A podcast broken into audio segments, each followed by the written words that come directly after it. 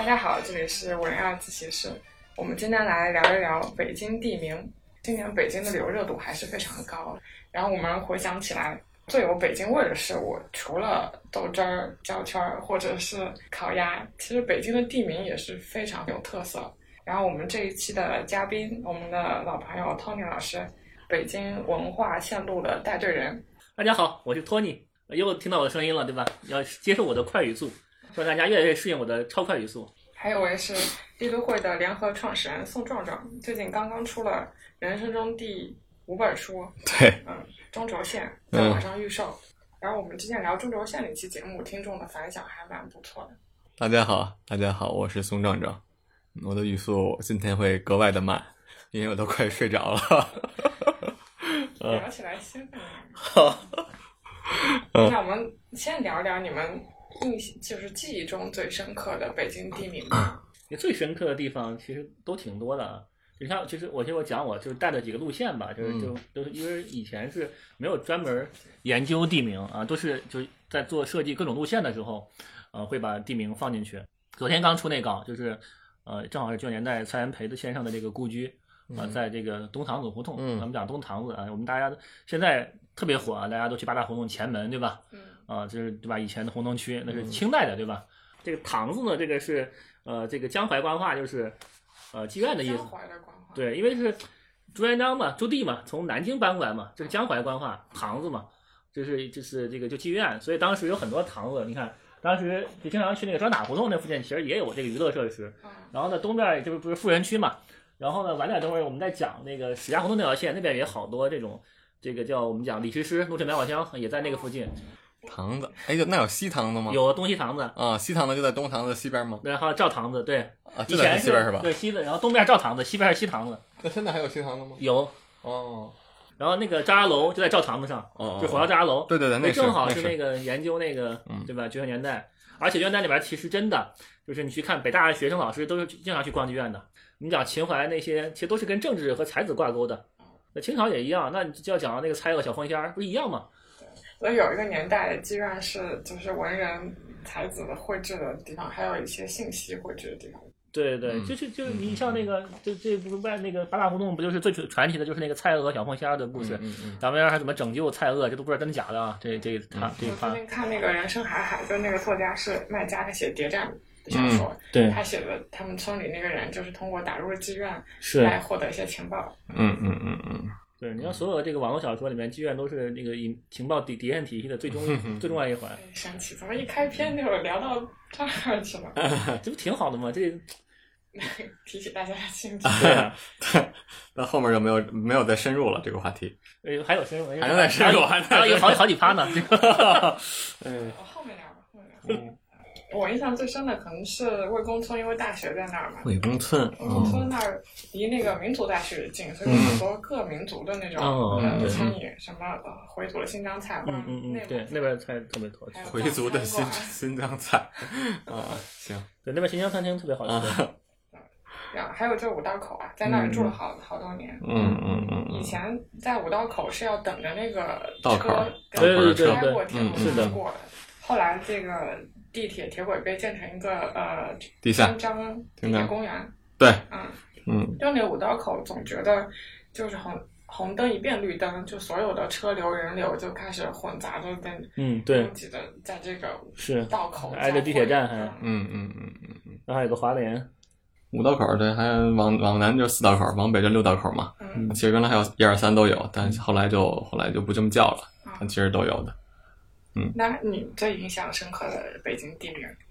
呃，肯定也是很多了，但比如离家很近的一个叫东部家桥胡同，就是从小就住在那那旁边啊。然后它对面其实有个一个有一个地方叫西家桥啊，就是一对儿的啊。他其实小时候肯定也不知道啊，因为但只是去那个地方去一个菜市场东部崖桥菜市场，就觉得这名字很有意思，很奇怪。但其实后来长大就看学那个城市历史，就知道那个。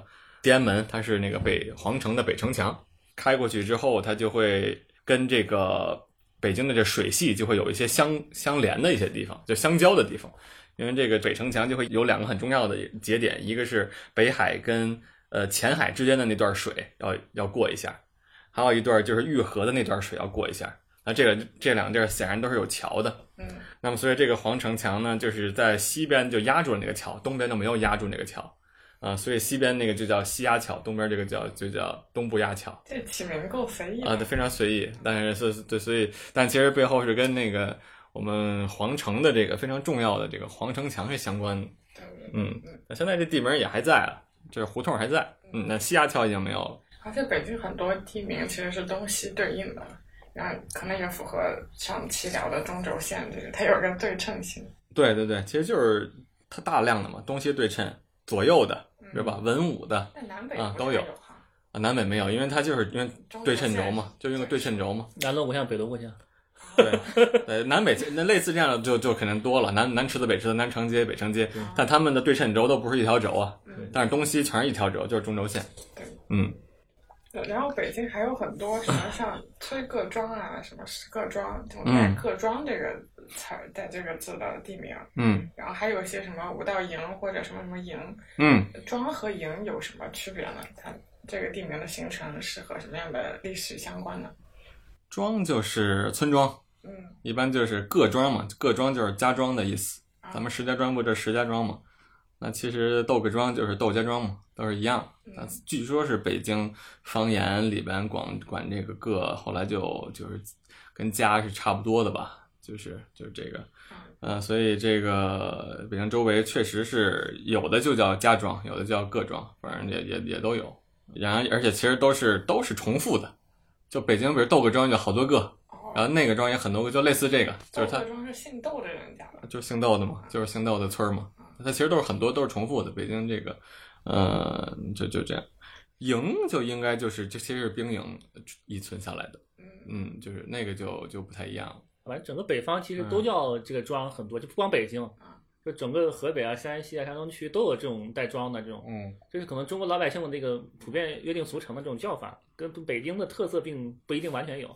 对营也是，你像那营，像山西周边那很多那种长城周边很多这种对对对，都是在营的，就是这个其实就不太完全只是北京特色，嗯，带营的是在长城周边，不不，就是说都有，就是对北京也有，北京长城周边肯定确实很多对了，确实因为北是。京戍边是这种，它是又戍边又耕种，嗯，所以就是军民一体的这种。然后北京也有，北京周边也有很多什么呃骚达子营啊，反正这种营都是这其实是住房的，没错。但是它不是说算是完全北京独有的，嗯嗯，对这种名字。北京独有的是不是就有吗？有没有这种吗？好像，也少，就独有的比较少。嗯，你像那个坟也是也不是独有，你看我们老家就河北啊邯郸对坟儿肯定磁县马家坟，我们这我们那个村叫马家坟村。嗯其实这个坟呢也不是独有的，嗯。其实就都是中国传统民间的叫法，可能南方就不太一样。南方有这些吗？南方有这庄也也有吧？也有哦周庄、李庄什么对呀、哦。这是中国普遍的这个这个这个老百姓的这种比较通俗的约定俗成的。南方是不是有些特别的？南方有什么呀？安什么那个安那个字是不是北方的没有？是叫安吗？错吧？错错错错错错，不是福建错，在福建错，错。呃南边，对，那是福福建一般叫错，那是家族，就是移民家族嘛，就大家族一过去啊，形成那种。然后呢，你像我们这以前讲浙江的地这个地名就很有艺术感，仙居对吧？丽水就很好听，就特别有诗意，就是跟有表演文化有关。很多和山山水水联系。对对对，对就是这就是可能这这个不太一样。你像广东那边，那就是那可能到客家会有方言的一些呃这种这种名称的叫法又不一样了。但是北方比较普遍嘛，这种。嗯，嗯，所以像什么营、什么庄、什么村的，可能都是对当时那个呃村民的聚居地。嗯，对对问题是现在城市化之后，仍然保留了对那个时候的名字。嗯，对屯儿嘛，这种都挺多的嘛。还有什么店的，对什么嗯，糕米店儿什么的。适合一些商商贸有关的。对，我查了这个资料啊，最近最近在看胡丽萍出版的这个北京地铁站名掌库，因为很多北京的地铁站名也保留了老的北京地名。是，嗯。嗯，他说像这个呃长兴店，嗯原来是叫长，原来那个长兴是经常换新的意思，嗯嗯是因为那会儿是进京的商人歇脚的地是方，然后在那个卢沟桥东以南到现在长兴店这块儿，说那会儿是九四零例啊，然后因为外地官员、商人进京，所以他需要每天把那个地面泼打干净。嗯北京的那个街道要要搁以前是非常脏乱差的，是的可能，呃，什么粪嗯粪便对对对，不是说过吗？对，我之前看那个呃王小波写《鸿福夜奔》，他构筑那个长安城的街道就是一地的粪水，下下的雨就很泥泞什么。我当时还想，他为什么要这么丑化？都是这样的呀。后来才知道，就这是事实，他写的是事实。对这个店呢，像周边，就北京京京城周边好多都是带店的，就是像那个朱市大这个东北长门东边有好多，就是那种运猪运啥的，然后在歇脚的，好多都是以店的名字什么这种命名的，或者叫市。对啊，朱市大街、米市大街这种就很多的，朱市口啊、美食街啊，人就很多。那还有很多带门字的地名，嗯，比如说像建德门、朝阳门、东直门、西直门，它原来是真的是有个门吗？东直门、西直门是后来的，所以说从这里面我那天想了一个主题，就是可能名字嘛，就一个是呃最早的所有这个我们讲叫叫国，就是国家来定义这个名字，包括城市规划，就中国现在这一套我们的这个中国人这规划这个城市这一套城门，然后它起名嘛，就是《诗经》《尚书》啊《春秋》这些。啊，包括你像那个我们这个阜成门，啊，这个就是照明什么阜成照明这种起都是取，就跟包括跟去故宫你逛都很多都是取自《诗经》《尚书》这些，这是国家定义的这种以大城市、大大街、大门、路，然后官府、庙宇这种呃比较高级别这种城市，就是属于政府，它都是通过这种四书五经这种典籍来起名的，这是一大类，就是这是根儿相当于骨架。嗯，然后再往下面就是一些，你就刚才说的这种商贸集市，啊东就是东四西四这些，就是老百姓以这种功能性命名的。然后再往后呢，就是一些这种就南城，大部分是这种老百姓自发形成的这种，就是斜街啊，各种小巷小里就都是民间自发形成的，可能是有一个自顶层设计到老百姓民间设计这么一个过程，所以可能有大雅有大俗的。然后还有一些文人的，就比如说什么那个百花深处，什么杏杏花天，芳草地，嗯，什么这些就是有些文人，呃，这个这个气息比较少，虽然比较少 这种，嗯，对对，嗯，那门其实大部分都是还是政府的这种，包括现在那个那天讲那个什么呃惠城门和立德门，啊，都是原来辽金时代的那个城门。嗯真的，老师要不再科普一下，就是最早各个城门它的呃用途，就是出入运输。那倒那不是最早啊，那是到清朝才定义的。就是就是呃，从这儿开始算啊，这个阜成门运就不要不不能说是是主要吧，可能是门头沟运煤嘛，对吧？然后西直门是走水嘛，嗯，就玉泉山的水。然后德胜门打仗回来嘛，安定门一个是出兵，一个是粪车，就是北京就按你说的，就是那是家里就是有很多就是专门有粪工，没有抽水马桶，就是很多专门有一个行业要发 license 的，啊，大家还有也会争地盘，就是谁家的吃的好，那肯定 phân 力足，啊，就抢那个，就这个里面是很激竞争激烈的一个行业。啊，他们从这安定门出走粪，然后东直门走木头，然后朝阳门咱上得去走粮嘛。然后这个崇文门走酒、走税务、海关，然后张安门是祭天祭地、祭天，啊祭天先农，然后菜市口砍头嘛。这是到清朝末年是，嗯嗯嗯，对。那个东直门是运木木头，木头，就是运一些建筑材料。对对，不是说不干别的，就是可能主要走这些东西比较有名。嗯嗯。东直门和西直门是还挺吉利的，一个管建造，一个管水。对，嗯。建国门以前其实是就从来都没有过门，它只是一个豁口。日军占领北平之后，他要新建一个西街市和东街市，然后为了沟通新街市和城内的交通，就开了一个缺口。然后那个门是从来没有门扇和呃装门洞的，就从来没有装饰，就只是一个缺口。嗯。后来是民国政府把这个缺口命名为建国门的。嗯，其实像这个什么门啊，西直门、建国门，在新中国之后都开始建一些立交桥之类的。嗯嗯，是，是因为那个地点交通汇集的地方。反正立交桥嘛，就是基本还是随着二环建立的时候才起的。这些门连着的都是大道，那大道就延续下来还是大道，然后后来又沿着老的城墙建了二环。那二环的定位是一个城市的快速路，嗯，那城市快速路它就这个为了让它就没有红绿灯什么的嘛，就做立交，啊啊是这么一个道理，所以立交就成了立交桥了，啊是是是这样的，当然不止这门了，很多立交桥了，什么月坛、月坛南北，反正就不只是在这门的地方，就是在很多大道上都有这立交桥。嗯，其实二环是不是承担了比较重的北京交通的功能？啊，对，因为最早修建的这个这一圈的城市快速路嘛。就当时也是对它寄予厚望，但基本上刚一修好，刚一修好就堵上了，就是。现在是最堵的区。啊，对，不止现在了，就刚修好的时候就开始堵了，就就刚刚几乎刚一修好就堵。嗯。这就是城城市规划一个修大马路的一个归根结底的一个问题，就是你把很多小路合成大路之后，就你以为会很快，但大家都以为就是很快，就都都来了，就就慢了，这是一个规律，就全世界都是这样，基本上。对，嗯还有一类北京的地名，它后面是带一个窑字，它是那个烧制一些砖石的那个对窑吧。对，你像那个最有名那个黑窑厂，唐明那个什么，那个就是以前烧那个琉璃瓦的，呃，黑窑，就是我们去智化寺不是黑色的琉璃瓦吗？啊，黑窑厂不是挨着那个陶然亭吗？嗯嗯，啊，这这琉包括琉璃厂以前也是烧琉璃瓦的那个窑址，嗯，然后后来他搬到搬走了，北京的土是可以烧这些的。对，适合烧，所以其实以前就在琉璃就在这儿烧琉璃厂烧窑啊，烧那些琉璃瓦，真的是后来太污染严重嘛，所以才搬到那个搬出去了。离得近，虽然运输成本低，但还有这个对空气污染。北京的这个，你看这个土质和那个石头，你你像那个故宫里面那个大石头，全是房山的呀。啊，汉白那个那个那个汉白石都是房山出来，北京周边的这个土质还是可以的，土和石还可以，当时建都，你说有没有考虑到这一点呢？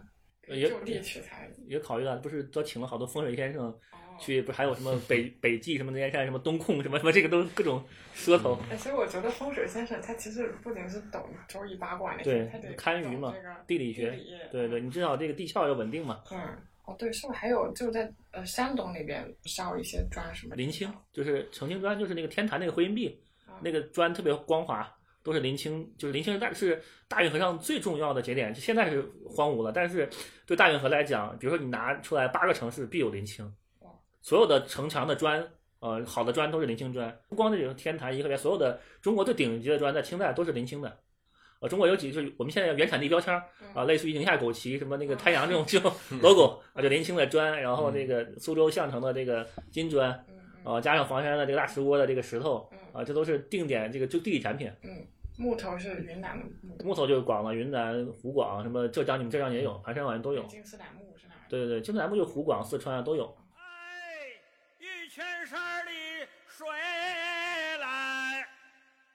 门的冰，喝的嘴里凉了飕飕，给的又多来。还有就是嗯，那有一些北京地区的地名的命名是以名人呃嗯命命名的，然后以名人命名地名最多的一个区域是在哪儿？比如你举个例子，带名字的吗，带名字的。对啊张自忠嗯张自忠哦崇林阁赵登禹那这就三条嘛，只有这三条啊。民民国将领啊，就这三条，呃，他可能还有别的。以前全全名是吗？还有谁？对以前以前是这样，就是你看我们在嗯我那天画那个嘛，这里嗯就是以前这个这个地方叫石驸马，啊，这都不是名姓名了，这呃个，就是姓石的驸马嘛，这是明朝的这个石驸马，嗯有好多就是有有这种大名，包括那个。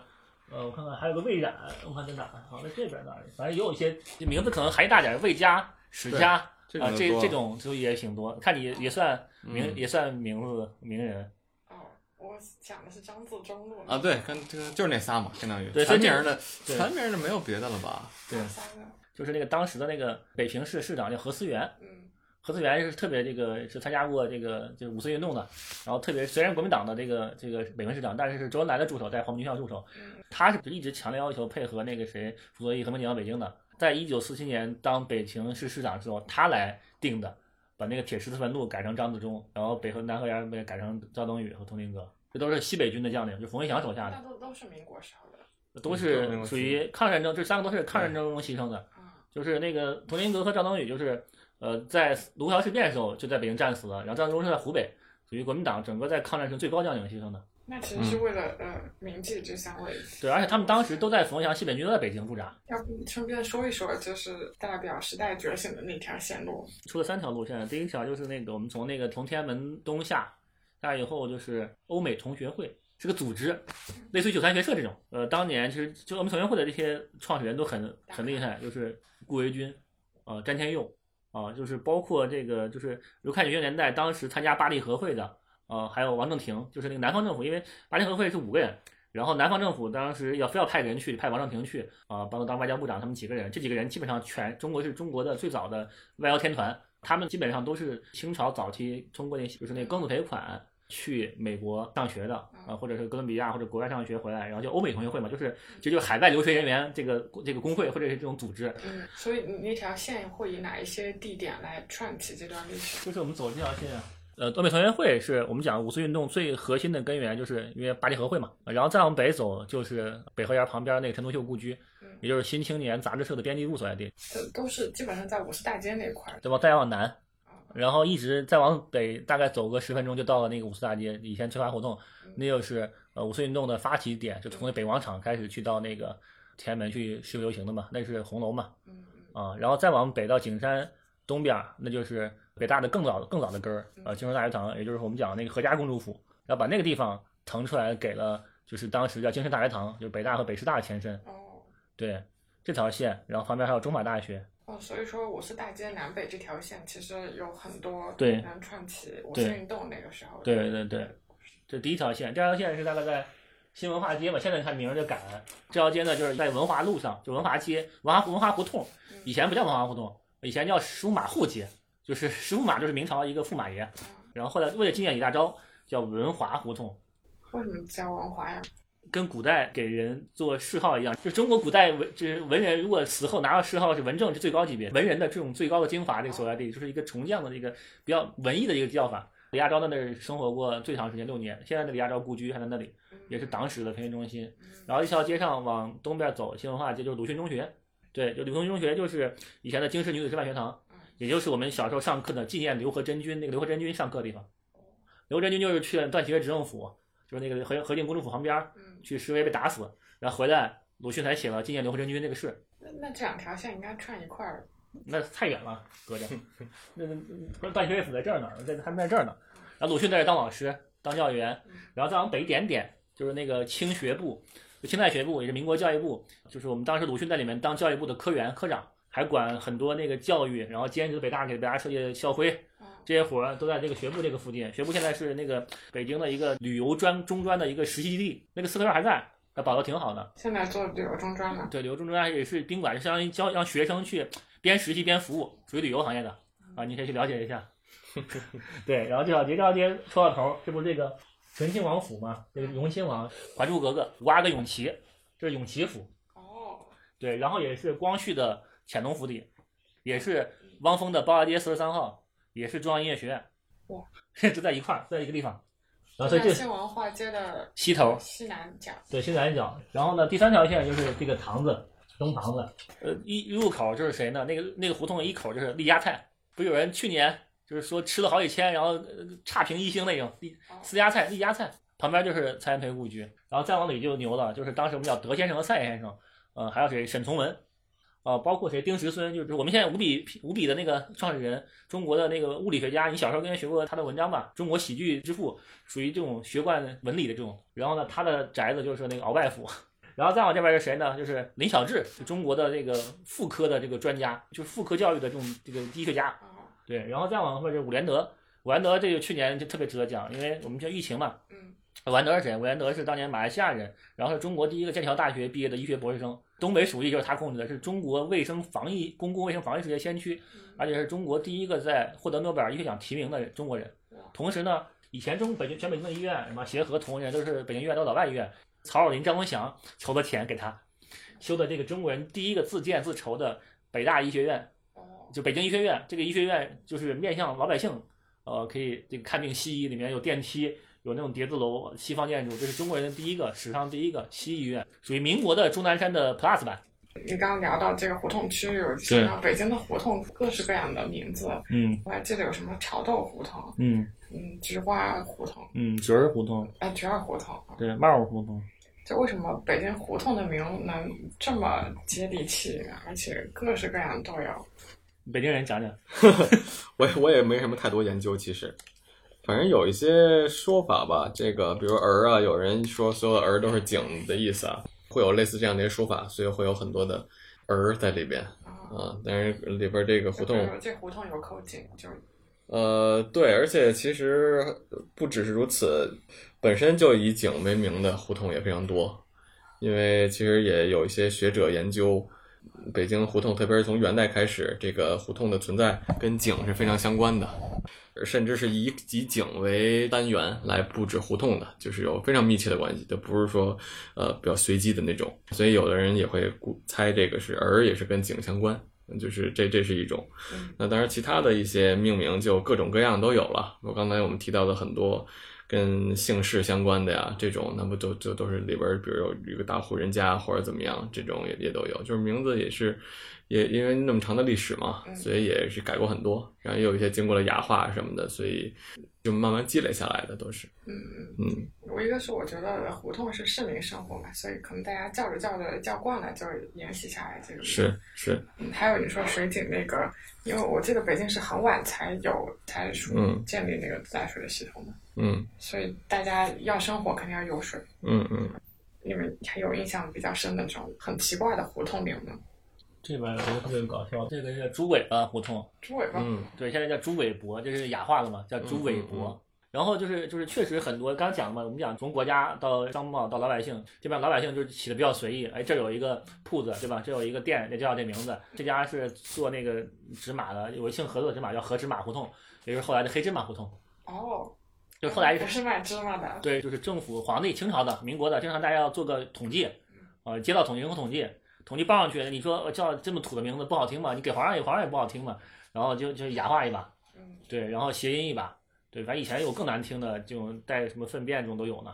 想象在那个年代，如果要找一条胡同一个地方，确实你先看到那家店，然后只能确认这个这是这条胡同。对嗯嗯嗯还有就是北京有一些带“坟”字的地名，嗯，有个梗啊，就是我一朋友他妈妈来北京，他们那时候住铁狮子坟，嗯，然后他们早上出去遛弯儿，走着走着发现他妈妈就紧张起来了，哎觉得不对劲，怎么我们从铁狮子坟走到小西天呢？嗯，是，嗯嗯嗯嗯，为什么会有这么多带“坟”字的？它它的流程的意义是什么？然后它真的是呃什么王侯将相的墓吗？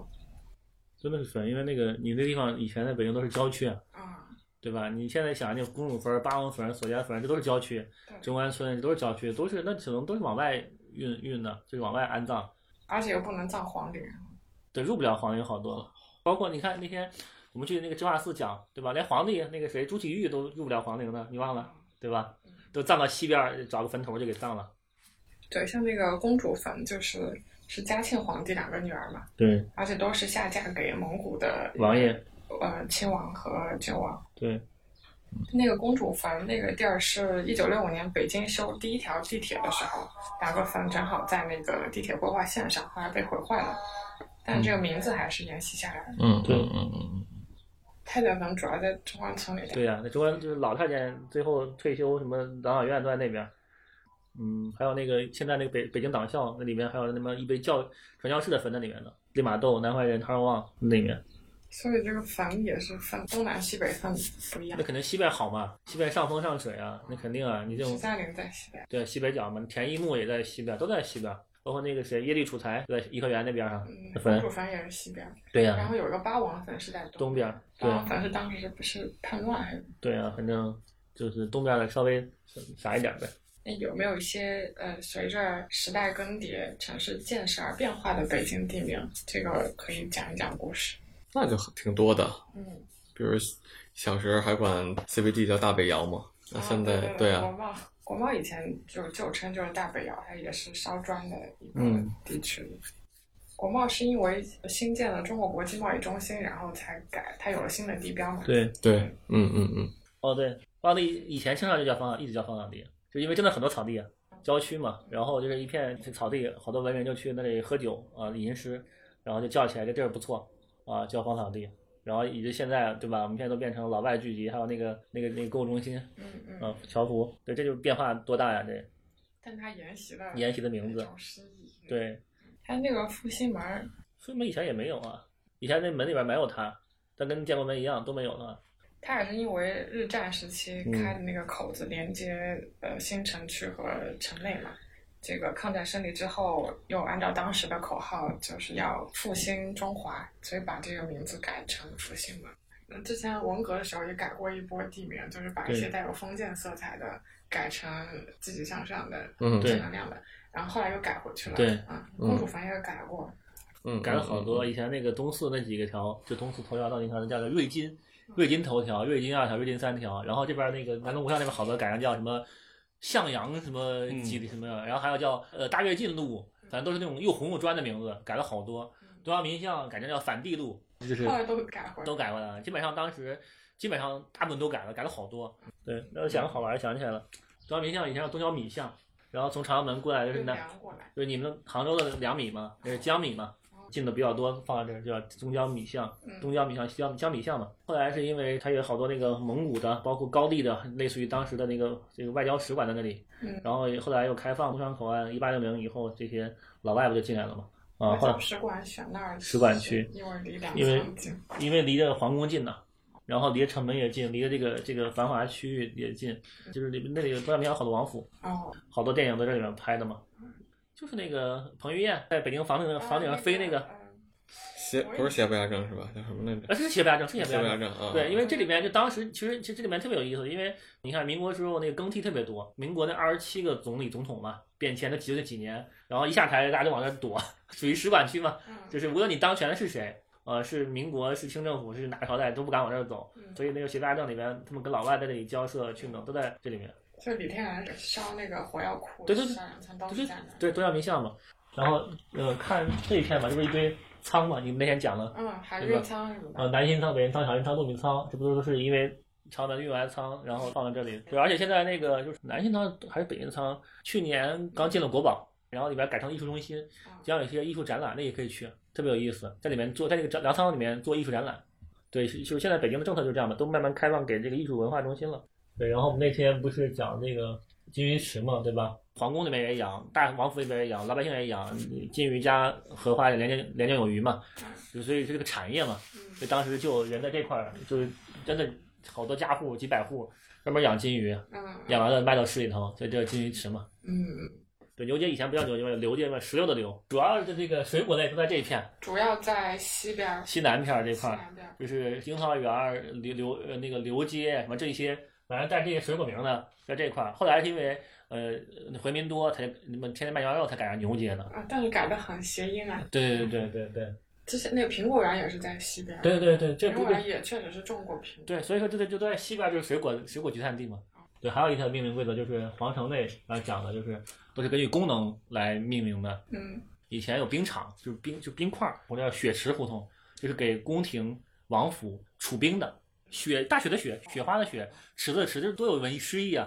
我是藏冰块的，所以叫雪池。因为北京以前是有好多冰窖的，就是呃给皇家的、给官府自己用的有十几个冰窖，然后德胜门外有，然后皇宫里边有好多，然后皇宫里边这围着好多路都是那个名，现在名字还都叫那个当时的那个什么织帽局啊，什么那个名字胡同什么各种都有。嗯然后你像那个西湖药堂，以前就是真的是明代有十个仓库，皇上的小金库，啊就是明代，所以就叫西什库，就十个库房。嗯后来再改成那个什么的神，就西什库。皇城里面都是功能性实体。哦呃，猪的卖猪肉以前明朝在这块儿，在东东四这块儿，这个朱市大街嘛，就能看到嘛，猪所以市、马市。那块儿生活就特别富足，又有粮又有对，以前是是东四西四嘛。我们讲这，哎，刚讲这好玩，这不是有四个牌楼嘛？嗯这叫东四。嗯嗯，这是西边四个牌楼就西四，这东单这西东边一个牌楼叫东单，也是有一个牌楼，一个牌楼就东单，啊、对，然后这旁边都是最核心的，呃，这个牛市、羊市、马市什么市，然后所以这边胡同，包括那个李氏胡同，以前是驴市胡同，嗯哎名字不好听叫李氏胡同，所以这边还有灯市口大街、灯市、柴市，什嗯么花市花市在这里，啊，都是市，米市，所以这块全是这个聚集嘛。然后所以这块不是朝东华门嘛，这块那个比较上班比较近嘛，然后又市场多嘛，所以就那个达官贵人比较多，达官贵人比较多，妓女就出现了。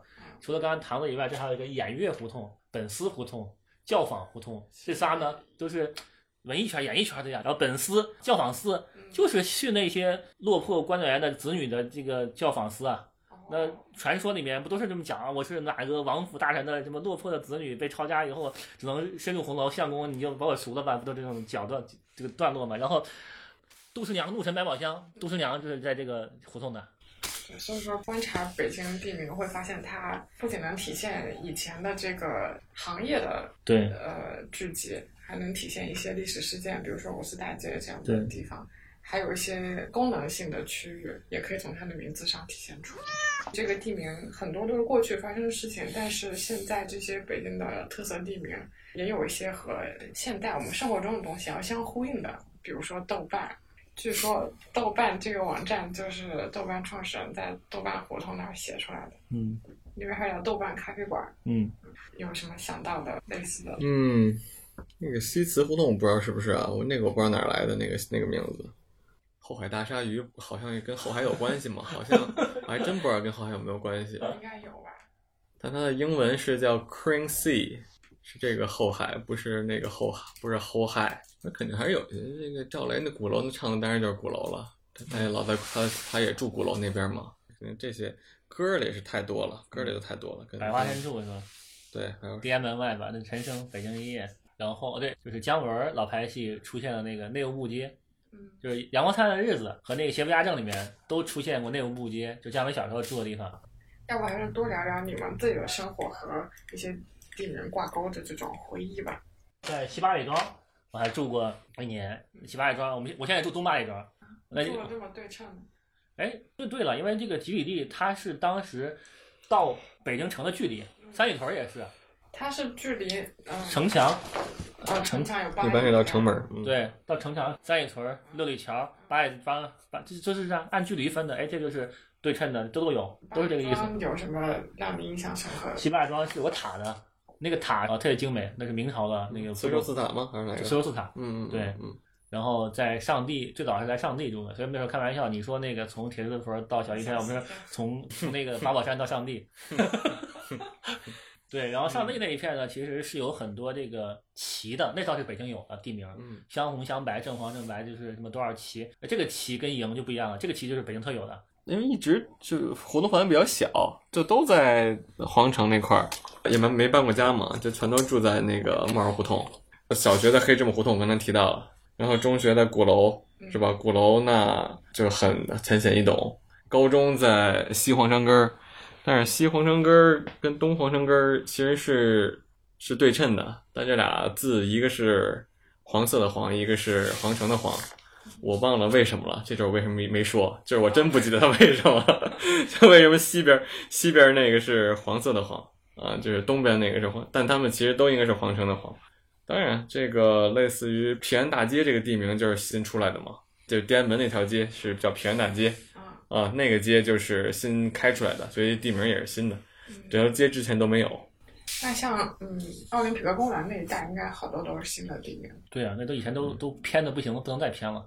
反正这些新的这些地名的命名就有一些基本规则嘛。对。比如安德路，那就是安定门跟德胜门之间的路；双清路就是清河跟清华之间的路，就类似这样。它其实是有有一些基本的。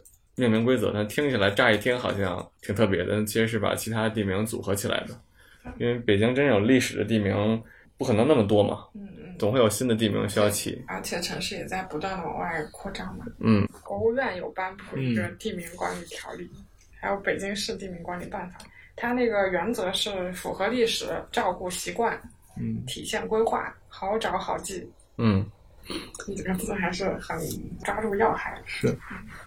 反正最近这段时间，北京的这个地名的这种找历史的倾向更明显一些。就前阵子，那公交站的站名整体改了一遍，把很多以前比较现代的地名一下改成了古代地名，大家都找不着路了啊，就非常土那古代的地名，什么铁轱辘胡同啊什么的，好像类似这样的一个站名吧。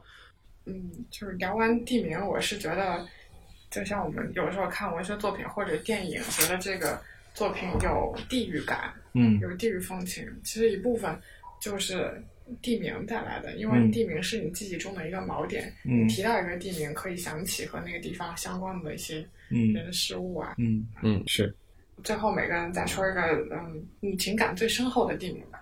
情感最深厚，那肯定是猫儿胡同啊。就就猫儿胡同吗？如果有人跟你说到猫儿胡同，你就最先想起的画面是什么？其实想起的画面应该就是，呃，一一方面会想起那个自己家那楼，同时那胡同其实也是一条比较美的胡同嘛，特别是东侧那个树啊，那个院子啊。嗯，我印象这个就是那个我们叫现在叫朝府路，这个路呢其实不是个完整的这个地名。它是有很多段儿就组成的，但是是那个北京政府定的一条景观大道，就是朝阳门到阜成门之间，也就是中轴线的正好那个交叉那条路。这条路以前上班那天骑车从那儿回，而且后来第一条体验也在那儿开的，啊，这条路的感情就特别丰富，因为确实走过很多遍，就是上班也好，体验也好，后面带很多这个景点也好，都在这条路线上，就感觉确实挺美的。啊。那我情感最深的应该是三元里吧，毕竟我零二在这儿，那三元里怎么怎么来的没名字？不知道呀。那你没做功课吗？北京是有统计的，就是大概有多少街巷里，然后斜街，然后这个这些命名的里是大概百分之四到五的啊，这个名字带里，哦，然后它而且不同年代的统计比例是不一样的。里一般是民国是解放后的这种叫法。那我们这一期播客就聊到这里，感谢两位嘉宾。好，谢谢。热场问题，这个问题就是你是九几年的是吧？啊、不是热场问题问让你俩就是营造一种敞开聊的氛围。嗯啊啊，热场话题啊，那你那书卖的怎么样？啊，书书卖的还行，还行还行哎啥时候出啊？啊，我挺期待的五五月底哦发货吧，最最早。那快